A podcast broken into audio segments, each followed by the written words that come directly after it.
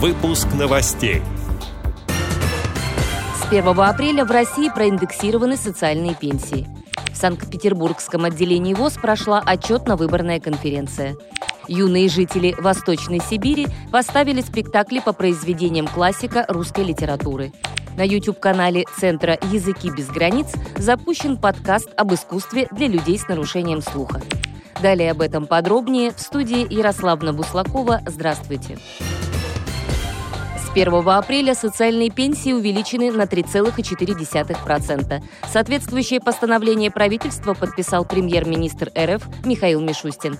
Теперь средний размер данной выплаты составит более 10 тысяч рублей.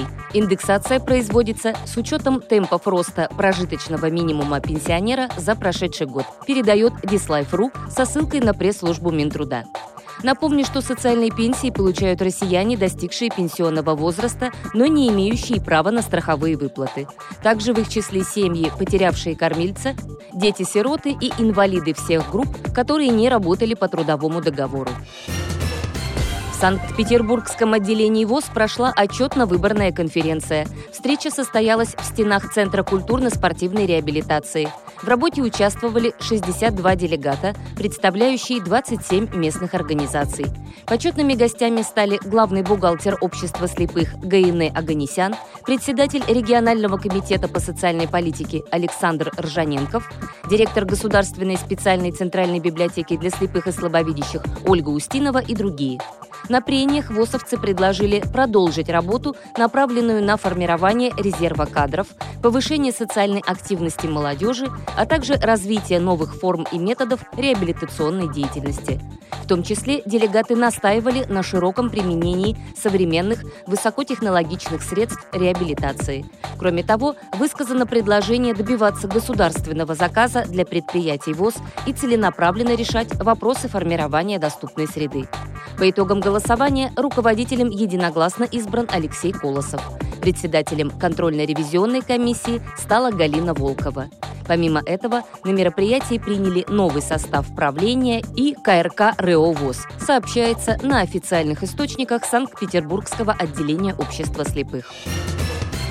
Юные жители Восточной Сибири поставили спектакли по произведениям классика русской литературы. Спецбиблиотека организовала дистанционный конкурс, посвященный 200-летию со дня рождения поэта и прозаика Николая Некрасова. В творческом состязании приняли участие 14 команд из специализированных детских садов для дошкольников с нарушениями зрения Красноярского края. Победителей определяли решением жюри, а также открытым голосованием на YouTube.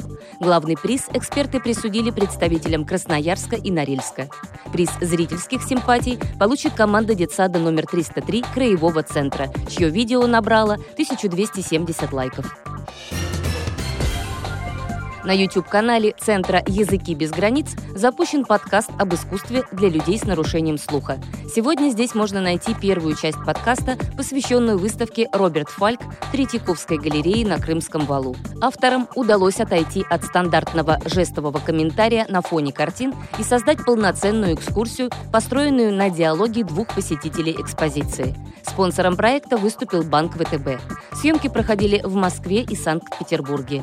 Образовательный фильм стал результатом совместной работы сотрудников музея, кураторов проекта и команды слабослышащих гидов. В течение 2021 года в рамках проекта планируется выпустить еще три фильма, информирует сайт «Такие дела.ру».